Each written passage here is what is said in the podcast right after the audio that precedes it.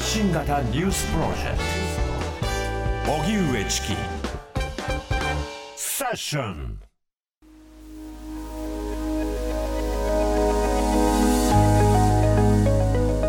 イスラエル擁護に固執するドイツ。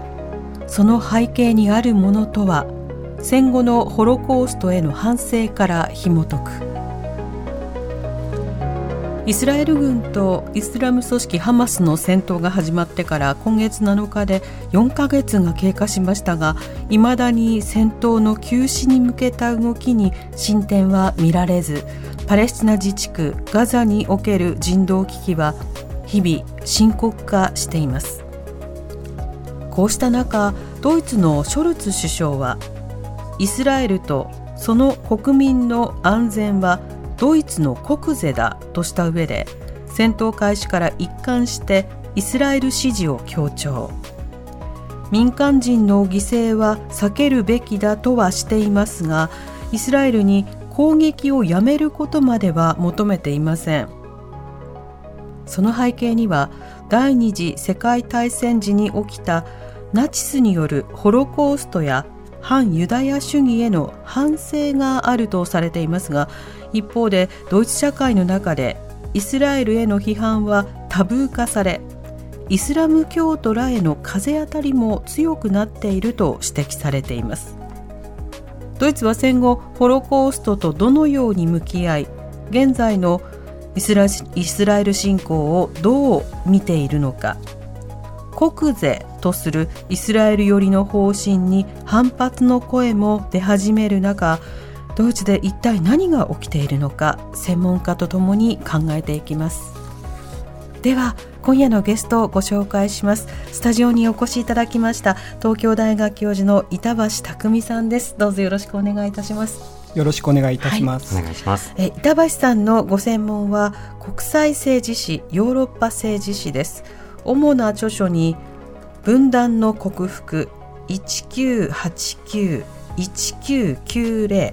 統一をめぐる西ドイツ外交の挑戦などがあります。はい。板橋さんは普段はどういった研究をなさっているんでしょうか？あはいあのもともとは戦前のドイツやヨーロッパ政治の歴史を研究していたんですけれども、はい、最近ではもっぱら第二次世界大戦後の、えー、西ドイツを研究しています。特にドイツ統一なんですけれども、うん、今日のテーマとの関連で言えばあの西ドイツの初代首相のコンラート・アデナウアーという人がいますけれども、はい、えー、彼があの主導したそのイスラエルとの和解についても、まあ、10年前ぐらいですけれども研究したことがあります。うん、なるほど。戦後のドイツの歩み、その中でイスラエルとの関わりというのは大きな役割を占めていたんでしょうか？そうですね、やはりあのイスラエルというのはあのユダヤ人国家であり、しかもあのホロコーストからあの生き延びたあの人たちの国家という認識がドイツではあって、うん、そのドイあのそのイスラエルとの関係をあの築くこと、和解することというのは、あのドイツの贖罪の意味もあって、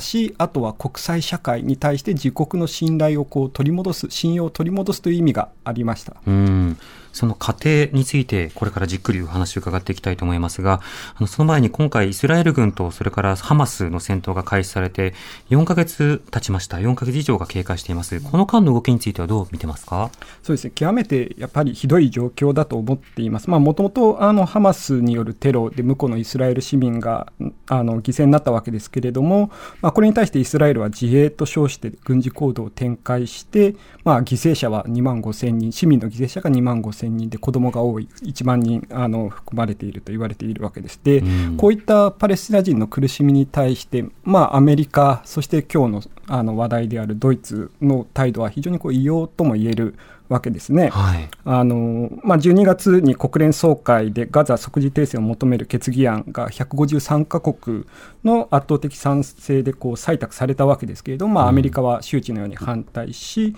まあ、ドイツもイギリスとともにこう棄権したりしているわけです。あるいは、あの南アフリカがイスラエルの軍事行動を、えー、ジェノサイドだそのジェノサイド条約が定めるジェノサイドだとして国際司法裁判所にこう訴えたわけですけれども、まあ、あのそれに対してアメリカおよびそのドイツはですねイスラエルの支持に回っているわけです。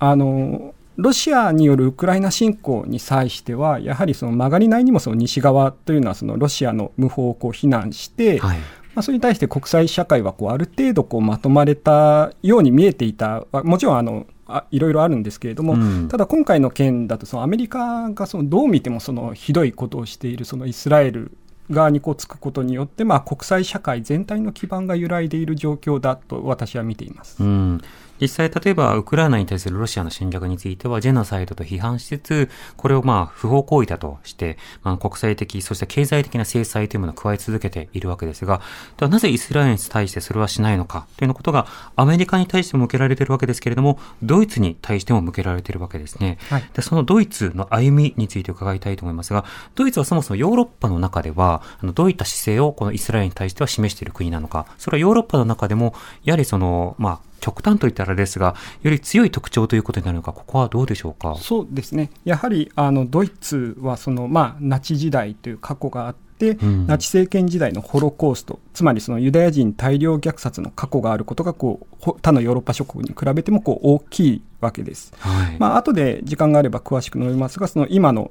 あの先ほど述べてましたようにその今のドイツの前身であるその西ドイツはあの建国当初からイスラエルに対してこう保障を進めてきたわけです。うん、でさらに言えばあの実は1950年代からその軍事的な協力というのもこうしてきていて、はい、まあ、あの政治的にもあるいはその軍事的にもかなりあのヨーロッパの中でも突出したあのイスラエル支持をこう掲げている国家だと言えます。うんなるほどその歩みをもう少し詳しく伺っていきたいと思うんですけれどもこれ戦後ナチスドイツによるホロコーストなどへの反省、まあ、それから様々な植民主義への批判というものもあったとは思うんですが、そこからのイスラエルの関わり方、あの1948年イスラエル建国のタイミングからどのように関わっていったんでしょうか？そうですね。あのかなり関わりは早くてあの西ドイツという国が建国されるのが1949年ですけれども、うん、えー、建国後、まあ、その49年の11月建国が9月なんですけれども11月からこうすぐにあのイスラエルに対するこう保障に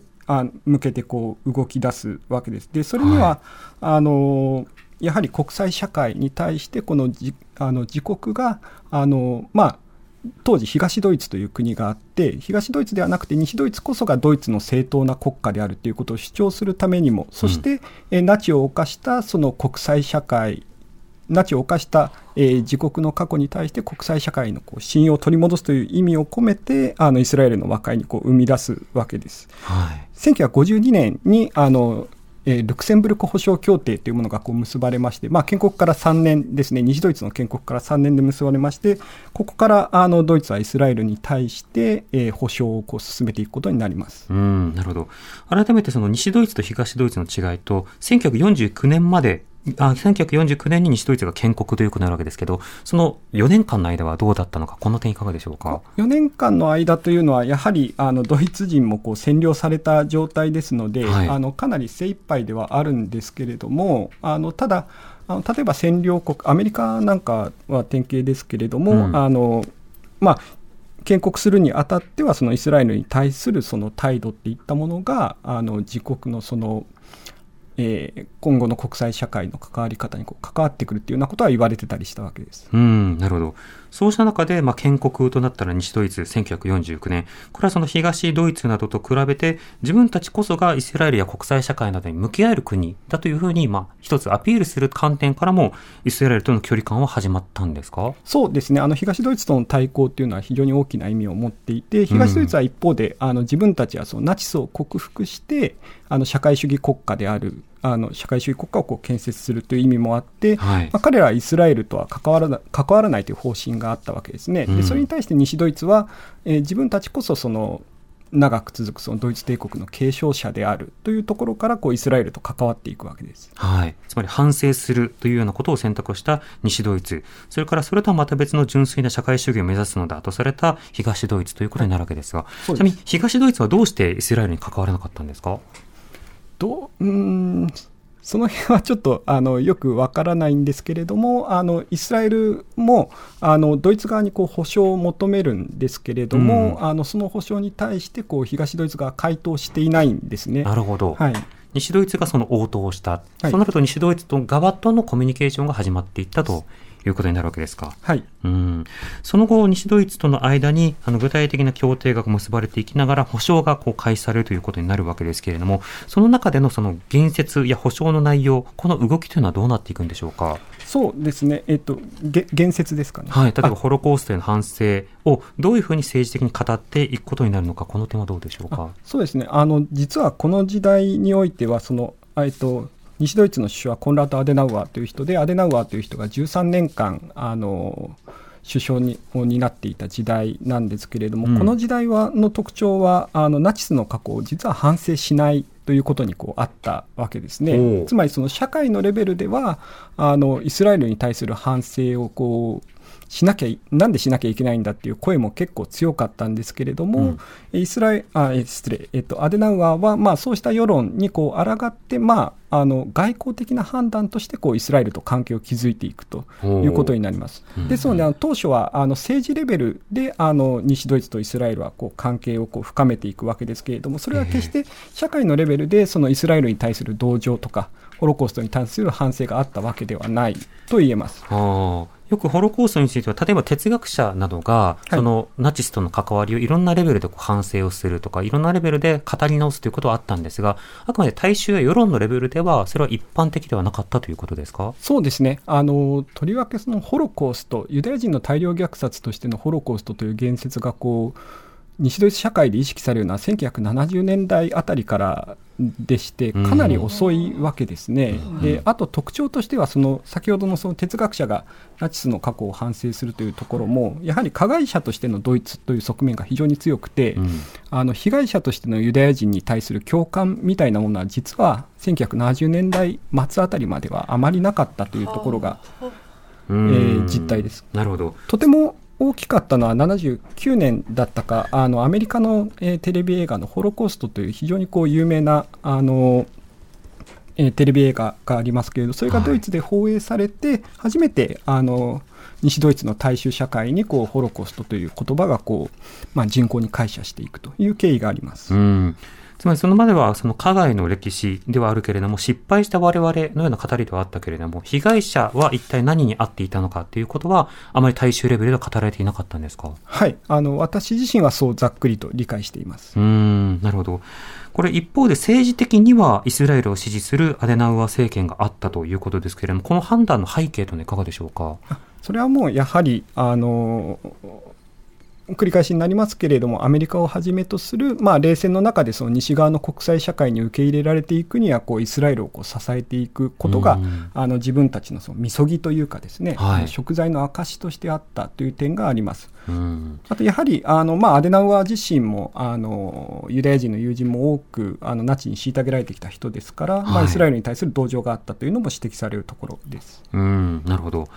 で一方で1979年テレビドラマホロコースト、これが放映されて、ある種ドイツ世論というものに大きな影響を与えたということですけれども、その頃からでは語り方も変わっていくんでしょうか？そうですね。で、だんだんその自分たちがこういかにそのユダヤ人にひどいことをしたかというものがあの社会にもこう認識されるようになって、まあ、そこからまたいろいろなあの議論が出てくるわけですね。日本でも、あの非常に有名なあのバイツデッカー大統領の1985年の終戦40周年演説があります。あの過去に目を閉ざす者は、あの未来にもあの目を閉ざすという話がありますけれども、うんああいった言説が出てくるのはやはりあのそういった認識あのホロコーストに関する認識といったものがこう社会に根付いてきたからこそ出てきたあうんの話でもあるわけです。なるほど。これ一つ気になるのがですね、少し歴史の話と変わるかもしれませんが、日本でも一定の世代交代というか、世代間が変わってから反省の言説がより強固になっていったと思うんですけれども、やはり当時性というのがある程度こう変わったからなのか、そこから時代的距離が取れたから反省ができるようになったからなのか、それとも、やはり記事とか報道とかドラマなどの作品の力、メディアの力が大きいのか、これはどうご覧になってますか？やはり世代はとても大きいと思います。うんあの日本でもそうですが、ドイツはあの1968年にあの非常に大きな学生を中心としたあの運動の時代が来ますけれども、うん西ドイツにおける学生運動の特徴の一つは、やはり親世代との決別というのがあります。でつまりその親世代っていうのは、あのナチに加担してきたけど、それをこうまあ、過去を知らんふりしてこう今をのうのうと生きているとそれに対するあの批判っていうのがこう西ドイツのあの学生運動にはあったわけですね。でその学生運動を主導してきた世代というのが社会の主流になっていくのがやはり1980年代あたりからでしてあの世代交代というのは非常に大きいですね。うんうんその語りの力というのは、実は人口構成であるとか、時間の流れの力でもあったわけですか？はい、そうです。そして1980年以降では西ドイツでイスラエルへの語りであるとか、そことの関わり方というのはどうなっていくんでしょうか？そうですね、80年代にあの一つ大きな私自身が大きいなと思っているのは1985年に歴史家論争というあの議論がこう起きます。でこれはどういう議論かっていうとやはりホロコーストが認識されたからこそ西ドイツで出てきた話ですけれども、うん、まあ、あのホロコーストドイツ人が犯したホロコーストっていったものをその社会主義体制化のこう虐殺である例えばそのスターリン時代のあのソ連によるこの虐殺みたいなものと比較して、まあ、ナチの犯罪を相対化しようというこう動きがこう出てくるわけですね。うん、あのエルンスト・ノルテというあの非常に有名な歴史家がこう新聞にあの有名な論説を書いてですね、はい、あのナチの虐殺の先駆者としてソ連をこう位置づけていくわけです。でこれに対してですね、あの哲学者た哲学者の例えばユルゲン・ハーバーマスという有名な方がいますけれども、はい、まあ、彼やあの他の歴史家たちがこう厳しく批判したことからこう非常にこう大きな論争になります。でこの論争を通してホロコーストっていうのはドイツによるユダヤ人の虐殺っていったものは唯一無二のあの大きなメガ犯罪であって、えー、他のあの虐殺との比較や相対化っていったものは許さないんだというこう規範がですね、ドイツで根付いていくことになります。もちろんその歴史家論争っていうのはその研究者や知識人がまあ新聞紙上で繰り広げた、まあ、いわゆるその論壇の出来事であってその一夜にしてそういった規範が広まったわけではないんですけれども、ただホロコーストがあの例えばそのスターリニズムとかそういったあの他との比較を許さないという規範はその歴史教育などを通じて徐々にあの広まっていくということになります。なるほどつまりその比較というものはなかなか困難なものだとして位置づけ直して語らなくてはいけない。はい、そうしたようなその言説というものが、まあ、インテリ層でも、それからその大衆レベルでもいろんなレベルで浸透していったわけですか？そうですね。あの、時間差はもちろんあって、これ私自身もこう、いつぐらいにこういうそのホロコーストはこう、あの比較してはいけないという言説があの大衆レベルにまでこう広がっていったのかっていうのはまだあの調べきれていないんですけれども、えーまあ、90年代とりわけそのまあ2000年前後にはあのもうそうした規範は強固になっていたんだとあの思います。なるほどあの、当然その、例えばイスラエルの建国ということで言うとユダヤの迫害。で、ユダヤの迫害というのはナチスドイツだけが行っていたものではなくて、そのポグロムなど、その、例えばロシア、それから周辺各国で行われていて、その頃からシオニズムってあってねっていう歴史検証は当然今行われていますよね。ただ、一方でドイツの80年代の空気としては、そうしたような格好で位置づけることは相対化になり得るというような、ある種の考えがあったのか、それとも、そういった歴史語りはいいけれども、相対化という作業そのものっていうものは、あの、決して許されないという格好で、なんか相当慎重なテーマになったのか、つまり、あの、語り自体にタブーがあったのか、取り扱い自体にタブーがあったのか、その、なんでしょう、感覚というのはどんなものだったんでしょうか？そうですね。やはり、あの、他国にも反ユダヤ主義があったではないか、もちろんあったんですけれども、うん、それをこう、やはり、あの、西ドイツあるいはその統一以降のそのドイツの人たちがあの率先して言うっていうのは、あのかなりはばかられた空気ではあったわけです。で他のヨーロッパ諸国もあの自国はホロコーストに加担していたっていうのを認め出すのはやはり世代交代がこう必要で90年代あたりから、あの例えばフランスとかもこうあの90年代にこう認めていくわけですけれども、はい、あのドイツからそういう相対化を試みるような言説っていったものはあの出してはだんだんそういうのはタブー化されていったということですね。なるほど。周辺韓国でも緊張感が広がっていったということになるわけですが、はい、この歴史家論争以降またそのイスラエルとの関わりをあのよりまあ慎重になる。つまりイスラエルに対しては国家として非常にこう肯定的な立法で反ユダヤにこうつながるようなことは自重していく。こうしたものというのはどんどんエスカレートしていくというか、強調されていくことになるんでしょうか？そうですね、あの反ユダヤ主義っていったものがこう唯一無二のこの人種主他の人種主義よりもまあ悪いこう人種主義となっていくわけですね、ちょっと変な言い方ですけれども、他の人種差別よりもこうととりわけあのドイツではこういけないものとしてこう反ユダヤ主義がこう位置づけられていくわけです。で、それがあのこれもあの正確にいつかっていうのはあの特定できないんですけれども、それがあのイスラエル、あるいはそのシオニズムを批判するものは、その反ユダヤ主義者であるというあの話になってくるわけですね。逆に言うと、その、えっ、と、大体、まあ、90年代あたりからでしょうか、あのイスラエルを支持しないものはあの過去に学んでいないものとされて、反イスラエルっていうのは反ユダヤ主義とこう同一視されてくるようにこうなってきます。90年代頃から。そうですね、うん。うん。とあの、先ほどの話ですと、50年代頃まで、その保障の話がありましたよね。で、60年代、70年代、80年代と政府レベルでは、例えばドイツ政府はイスラエル政府などに対して支援や保障や関わりというのはどうしていたんでしょうか？えっと、あの保障は、えー60年代まであの続いて、そして65年に国交があの樹立されます。でうんまた一方で、あの57年からあの秘密裏に軍事支援っていったものをしてきて、まあ、はい。これはあの実は60年代にこうマスコミにあのすっぱ抜かれて、えー一度はこう沈静化するんですけれども、ただ、あの西ドイツっていうのは、あの過去を反省している一方で、かなりあの武器輸出に関してはあの大国でして、そのうちのかなりの部分をイスラエルが占めていて、軍事的なつながりっていうのは戦後かなりあのずっと続いています。うん60年代に報道があったタイミングでは、その武器輸出に対して慎重な姿勢というものも、メディアや世論にはあったということなんでしょうか？世論はかなりあのイスラエルの武器供与に関してはあの、まあ、支持はしていなか支持は支持はそれほど強いものではなかったんですけれども、うんでそれは今もそこまで強いわけではないんですけれどもただあの政府はあのかなりあのイスラエルをこう軍事的に支えてきたわけですね。うん、なるほど。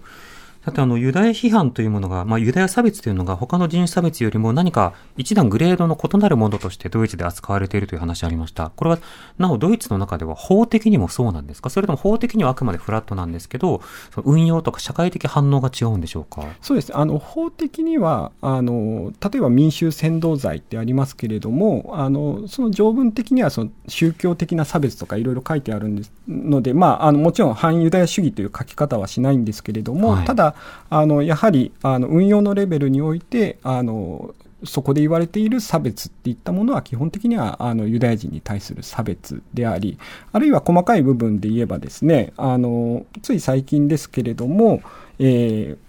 その例えば反イスラエル運動にこう従事するものは反ユダヤ主義的であるっていう決議がこう連邦議会で通ったりとかして、うんまあ、そういった意味で反ユダヤ主義っていったものがあの公的な原則の中でもあの特別視されていることはあの確かだと思います。うん。当然そのイスラエル政府の判断を批判することと反ユダヤであるということは別だという語りは世界的にもいろいろなところで繰り返されてはいるわけですけれども一方でそのドイツの国内で例えばイスラエルを非難する批判するとまあここ最近だけでなくてその80年代90年代まあ2000年代に入ってどんな影響が出るようなあ社会になっていったんでしょうか？そうです。あのもうえっと、反ユダヤ主義とあの反イスラエルってのは別だっていう理屈があのつどんどんどん通用しなくなってきてるんだと思いますね。うんで、まあ、それは昔からそういう面はあったんですけれどもやはりこれも正確にどことは言えないんですけど90年代あたりから非常にそれは強まっていって、はいで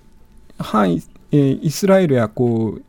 イスラエルに関してこう不用意なことを言うと、まあ、責任を追及されてあいつは反ユダヤ主義者だと言って、えー例えば政治家であったら政治生命をこう失うといったあの話があの出てきます。早い事例だと80年代末あたりにも出てくるんですけれども、うん。でもう最近ですとあのしばしばよよく見るのはその芸術家とか知識知識人でしたらその、えーイスラエルの政策を批判するこう知識人がこう反ユダヤ主義者だとして例えばドイツでの講演会をキャンセルされたりとかですね、うん。あとはあのちょくちょく日本でも報道されますけれども芸術ドイツの芸術祭にこう出品されたその芸術作品にこう反イスラエル的なこうモチーフがあったりあるいはその、えー芸術家自身がですねあの、えー BDS っていうあの、えー新パレスチナで、まあ、反イスラエルの運動があるんですけどその BDS に関わっているあの、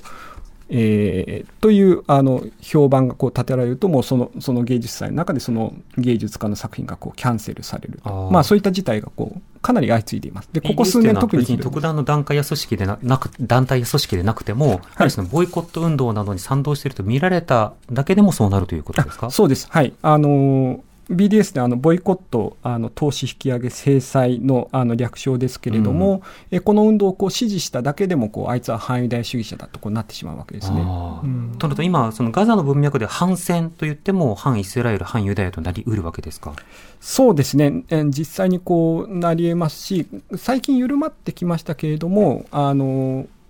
あある特定の親パレスチナ団体のこう主催したデモとかだとこう禁止されたりはしたわけですよね。えー、そういった意味でかなりあのそのあたりでこう不自由というかあのそのあたりでのこう自由な言論というのはかなり制限された状況にあるんだと思います。なるほどその社会的な空気という感覚はアメリカとまた異なるものだと思いますが、アメリカだとしばしばその福音派による共感であるとか、あるいはそのシオニストのロビングが非常にこう効果的で、かつ、まあ、あの、豊かであるということを言われたりしますが、ドイツの場合ですとどうなんでしょうか？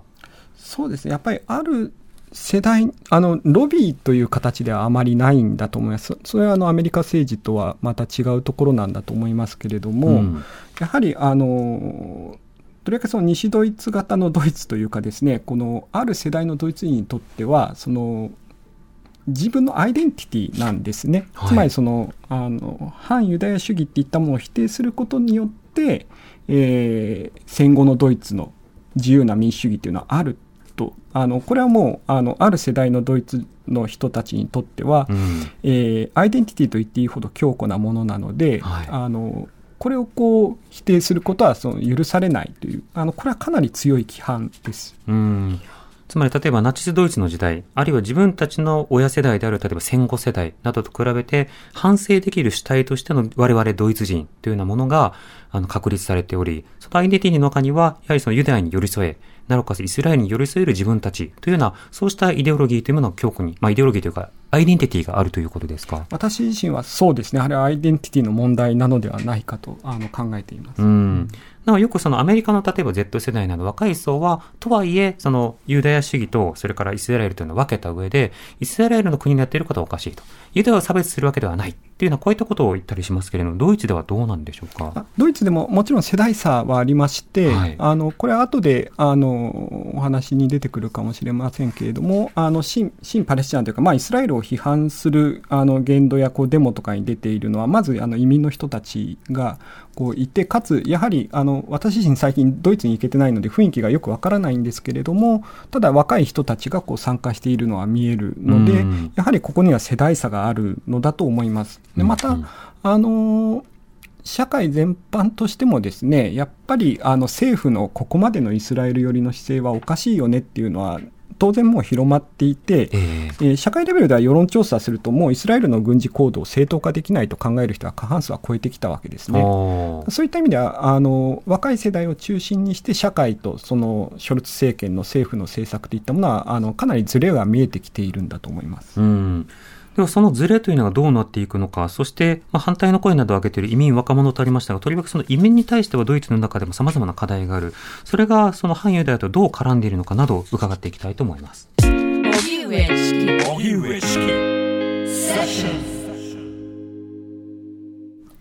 TBS ラジオキーステーションに生放送でお送りしています。発信型ニュースプロジェクト、荻上チキセーション。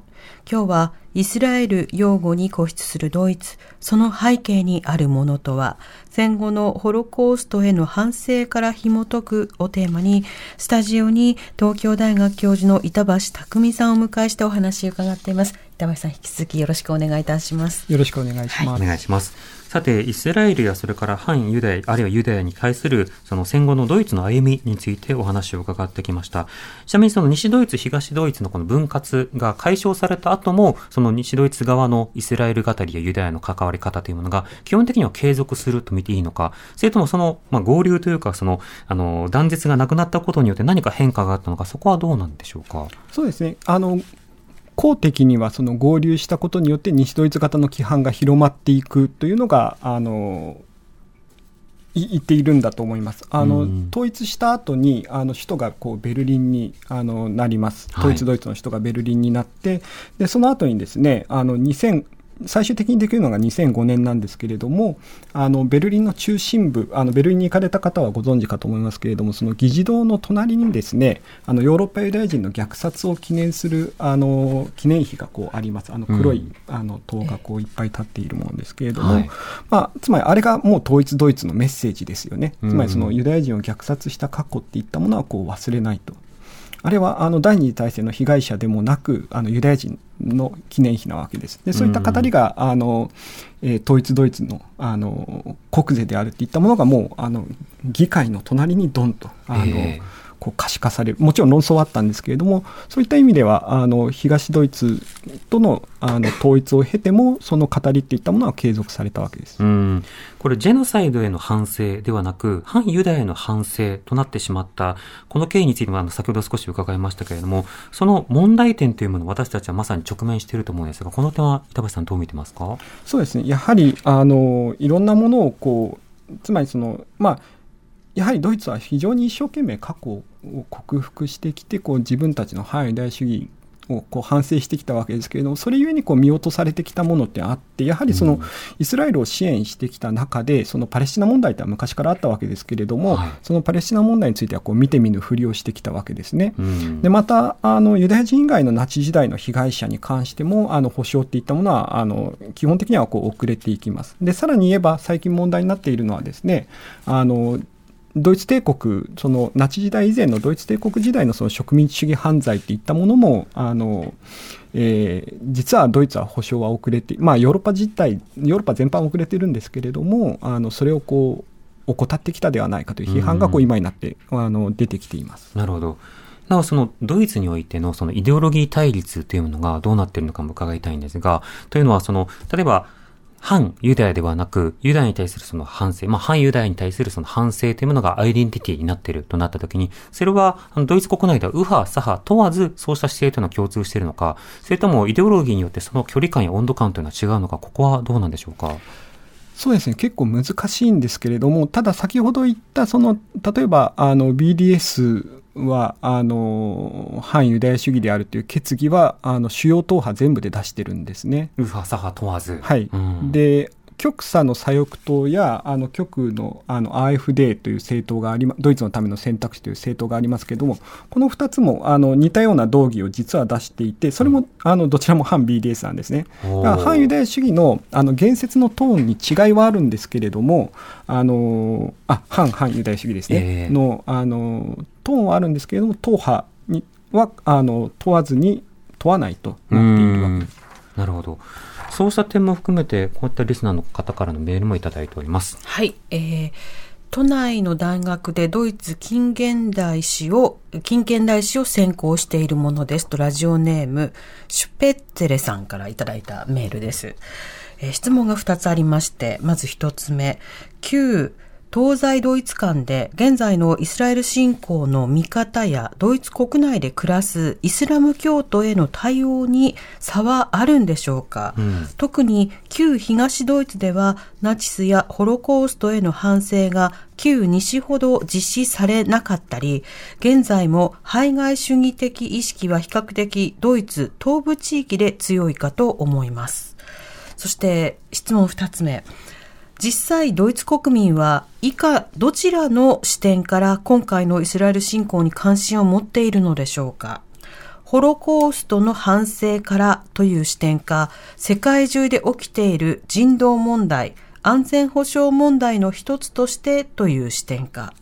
ドイツ人はナチスの過去としっかり向き合っているとも言われますし、他方で若い世代も政治や社会問題に関心が高い印象があるため、上記の疑問を持ちましたというふうに2ついただいてます。はい。西と東で政府としての向き合い方の歴史は伺ったんですが、ではそれぞれのその住民であるとか地域ごとの意識の差であるとか態度の差などはあるものなのかといただきました。板橋さん、これいかがでしょうか。難しいですね。あのしばしば言われるのはやはり旧東ドイツの人たちというのは、まあ、世代が上の方ほどあの、まあ、西ドイツ型のというと変ですけれども、まあ、歴史教育、まあ、あのドイツの歴史教育というのは非常にこうナチ時代を熱心にこう学びますからあのそういった教育を受けていない世代がいるからこそナチの反省が薄いという指摘はこうされます。でただ今回のあのイスラエルの問題に関して東西差がどれほどあるかっていうのはあの私自身あのちょっとよくまだよく分かってないですね。そのウクライナ侵攻に対してはかなり差があるんですけれどもあのウクライナ侵攻に関しては旧東の人たちっていうのはあのまあ、ロシアに対して同情的というよりはあの多分に西側に対するあの反反発が非常にこう強くて、あのウクライナの武器供与に関してもあの非常にこう消極的なかかなりの差でにこれは旧東と西の差がかなりくっきり出るんですけれどもイスラエルに対する姿勢がどこまで違うかっていうのは私自身まだあのよく分かっていません。うん。でなおかつその東の方が排外主義が強いではないかというご指摘についてはこれどうなんでしょうか？それもよく言われるんですけれどもそれはやはりあの旧東の方がもともとその移民が少ないからこそあのえー、排外主義というかですね外国人嫌いが多いということは言われます。ただあの私自身あのそそういうことを言う西あのそういうことをあの西側の人は言うんですけれども、そういうことを言う西側に対するこう違和感っていうのもありますね。であの西ドイツもあの必ずしもその排外主義がないかというとあのありますし、そうですね。はい。あとその経済格差も違いますもんね。そうですね。うんまたあの二つ目のその質問の中でそのありましたそのドイツの中でどういった見られ方をしているのか、やっぱりそのユダヤの問題として見ているのか、それともその国際情勢として見ているのか、この点もどうでしょうか？そうですね。あの、かなり実は、あの、ドイツの、あの、公的のそのテレテレビですね、普通のテレビとかを見ていると、情報がほとんどイスラエル寄りなんですね。まあ、そういった意味では、あの、安全保障というかですね、あの本当本当にイスラエルが自衛をこう自衛を戦っているとあの考えている人たちも多いのではないかと思います。でさらに言えばそのやはりあの、えー、ホロコーストの反省からそのイスラエルを支持しなければならないと考えている方も多いんだと思います。なるほどそうした中で、とはいえイスラエルの今の選択というものに対して肯定できるかというと、そうではないという人が若者を中心に世論調査では、はい、あの、反対も多いと、つまり批判する人も多いということになりました。もしかしたらそうしたそのジェノサイドを批判できない、そのドイツ人というものに対する否定的な考え方というものが若い世代を中心にこう出てくるかもしれませんが、デモに若者とそれから移民系がより多いというふうにされてましたが、この背景というのはどういうふうにご覧になってますか？そうですね、まああの若い人たちの方がやはり情あの情報源も多様ですし、まあ、上の世代に対する反発というのもあるんでしょうし、うん、あのあとやはりあの移民系の人たち今はそのドイツに来ている移民の人たちの多くはそのイスラム系ですから、はい、やはりあの彼ら彼女らがそのイスラエルに対して反発するのはまあかなり自然のあの動きだと思います。で、あの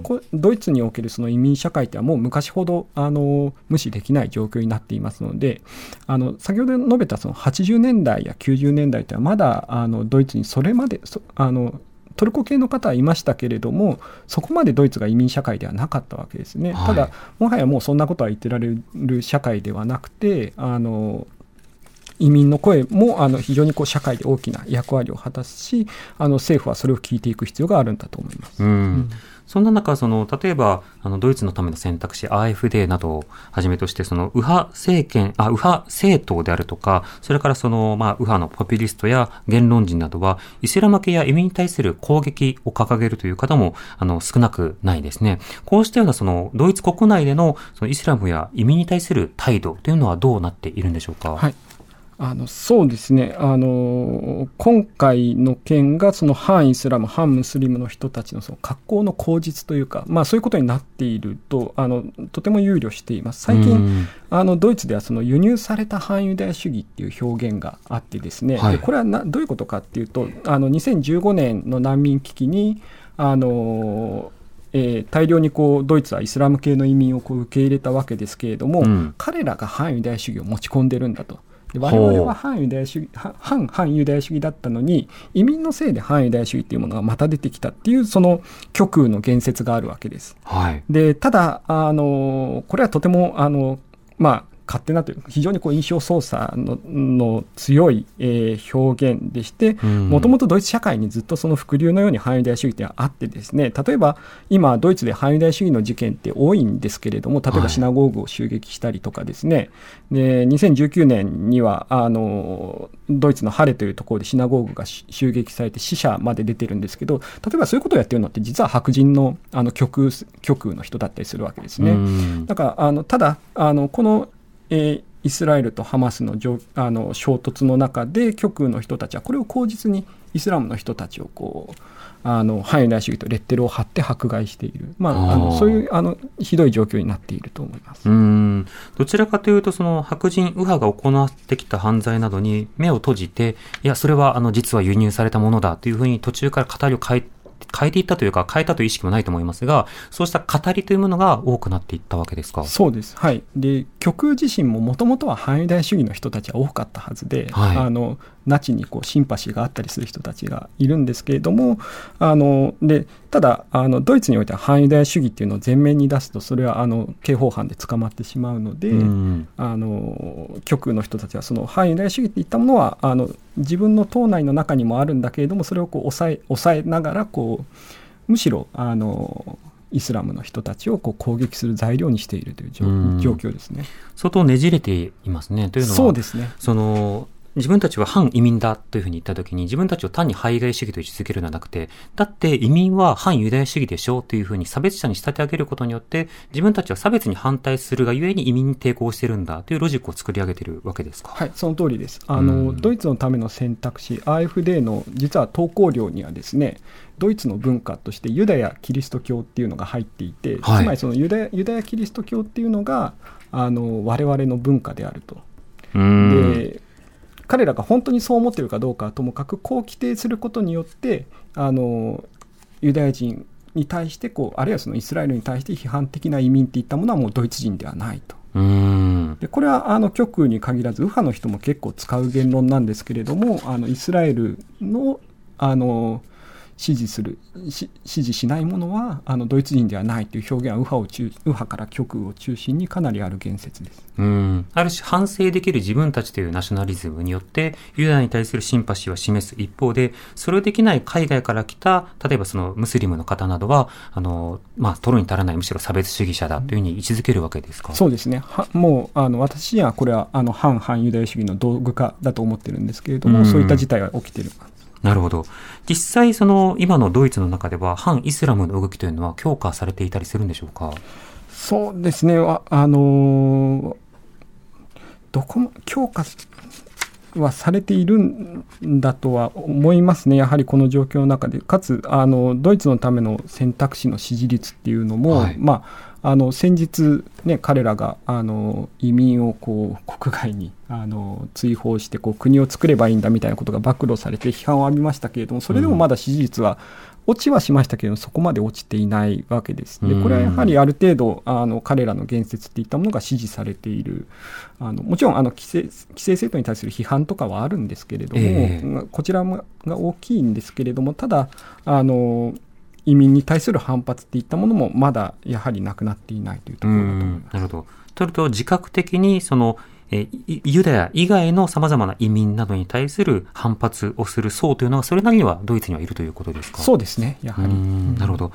そうした中で、あの、今、しかし、世論調査をすると、まあ、今回のイスラエルのやり方というのは問題だと非難する人が、まあ、半数近くあるということでした。うん、一方で政府の姿勢というのはイスラエル支持という姿勢を続けていますが、今後こういった世論とそれから政府の姿勢の浸透や変化というのはどうでしょうか？そうですね。あの、私自身はこう変化していくことをこう期待していますし、うん、あの、例えば、あの、今日、のニュースですと、そのガザのそのララファハにおけるそのイスラエルの軍事行動に対しては、そのベアボック外務大臣がこう、えー、非難しているようですし、はい、まあ、ドイツもこう軌道修正をこうしているのかもしれず、うん、まあ、やはり社会とのすり合わせというのも必要でしょうし、私自身はそのドイツ政府の変化っていったものにこう期待したいとは思っています。うん、だからあの前提として、今のドイツの政権というのは、どういった政権になってるんですか、えっと、今のドイツの政権は、あの首相はショルツさんで、あのえー、最大与党はこの社会民主党、中道左派の社会民主党と、あとはまあ環境政党中環境政党であるその緑の党と、えー自由民主党と呼ばれるこの3つの連立政権ですね。うんドイツはあの相当選挙制度の中、選挙選挙の都合で、その選挙の後に、まあ、連立を、まあ、ずっとこう議論するっていうことがあったりしますけれども、ただこの連立のあり方によってイスラエルの姿勢が大きく変わるというわけではないんですか？そうですね。あの基本的には政権を担えるあ政党として、あとはあのキリスト教民主同盟、社会同盟という、ん。あのまあ、メルケルさんが所属していた政党ですけれども、そこも、あの新イスラエルのあの、まあ、アデナウアー以来のあの新イスラエルの政党ですので、あの政権の組み替えによって大きく変わるかっていうと、まあ、せその政党の組み替えでは変わらないと。で、今回のショルツ政権の、あの、先ほど、あの、おっしゃってくださった、その連立の時にこう話し合いをするって言いましたけど、そういう時はいに連立協定って作るんですね。うんで、そこでこう外交政策なんですけれども、そこにはちゃんとあの、読みか僕も読み返したんですけれどもあのイスラエルの安全保障はドイツの国税であるっていうのはちゃんと入っていてだからあのこの事態が起きる前からあの連立協定としてこう組み込まれた文言なんですね。うん。もちろんあの全ての法などはあの解釈の範囲というのはあるわけですけれども、この場合のイスラエルの安全保障というものに今行われているガザに対するまあ攻撃が含まれるのか、それともそこは安全保障の外側であると、自衛の範囲外であるというふうに解釈をするのか、そこで今、その世論とのある種、乖離ずれが起きていると思うんですけど、ここの点については、あの政権関係者の発言なども含めていかがでしょうか？そうですね。あの少なくともショルツさんの言説っていうのはやはりあの自衛イスラエルの自衛っていうのを繰り返しているわけですね。かなり苦しいとは思うんですけれども。でただあのやはりいろいろ修正というかですねあの二国家解決であるとかあるいはその、えーウェアボック外相のその、まあ、ガザの人道的なあの状況の改善を望むとかいろいろ言ったりして、まあ、軌道修正の動きっていうのは少し始まっていて、まあ、そちらに期待したいなとは思っております。なるほど。またそうした軌道修正をするというのは、例えばドイツの中だと、右派なのか左派なのか、あるいは年代なのか、どういった層がその軌道修正に対して、より前向きなあの政治家、あるいはその政治的アクターとなりそうでしょうか？どうでしょうね、やはりただ、あの緑の党の人たちというのは、あのまあ、良くも悪くもあの国際社会の雰囲気にもこう敏感ではあるので、うん。あのただあの、かなり当初は前のめりにイスラエルを支持していたので、はああのどこまで期待できるかは分からないんですけれども、あのまあ、修どちらかというと緑の党側から修正があるかもしれないし、うんそのあたりはただ、どの政党がっていうのはちょっと言いにくいところがあります。なるほど。ただそれがその反ジェノサイド、あるいはその反差別というふうな、あの、より普遍的なあの格好でその語り直しが行われるのには、まだ時間が少しかかりそうな政治状況ということなんでしょうか？そうですね、やはりあのイスラエルがやっていることっていうのは、かなりジェノサイドに近いことだと思うんですですけれども、うん。それドイツがそれをそういあ、ドイツがそういうのはかなり難しいことだと思います。うん。今の日本でこういったドイツの状況を学ぶことの意義というのはどういうふうにお感じになりますか？そうですね。あのこのドイツの状況を見て、まあ、ななんですかね、あのこうななんだこう、ドイツもあの失敗してるじゃないかと留飲下げ方はこういけないと思うんですよね。うん。とドドイツはやはりあの過去に真剣に向き合ってきて、あのある程度成果を出してきた。で、それは国際社会に評価されてきたわけですね、でそれはあの間違いなく日本よりも評価されてきていて、ただそこにはやあの真剣に向き合ってきたがゆえのこう落とし穴があったわけです。うん。まあ、そういったことをあの日本はむしろあの過去を克服するって言ったときにこうやはりあの被害被害加害のこう重層性というかあの多面的なものをこう見なきゃいけないんですけれどもそういったあの教訓にこうできればなと思っています。うんまた日本もそうですが、あの、外交として各国に対して、いや、停戦を呼びかけようというふうに言った場合に、例えばドイツとの、まあ、付き合い方や関わり方、呼びかけ方としてはどうでしょうか？そうですね。難しいですね。あの、まあ、あの日本はこの問題に関してはそのヨーロッパと違って、うん。あの双方あのイスラエルにせよこうパレスチナにせよこうどちらかにこう肩入れする義理というのはこうないですから、まあ、やはりあのむしろあの人道という立場からこう、ええ。あのまあ、愚直にでもいいのであの人道的な立場からこう各国にアピールしていくべきだと思います。でそういった、うん。あの共通の語彙っていったものをこうヨーロッパの諸国ともこう見つけていく必要っていうのはあるんだと思います、うん、人道の範囲内にしっかりとその例えばムスリムの方とかそれからガザにいる人々であるとかパレスチナの人々を入れようとそこから除外することはあってならないのだという、はい、まあ、そうしたベースのところを繰り返していくということになるわけですか。はい私はそう思います。うん今夜は東京大学大学院法学政治学研究科教授の板橋匠さんにスタジオにお越しいただきお話を伺いました。板橋さんありがとうございました。またどうぞよろしくお願いいたします。ありがとうございました。Create a better future and new values with you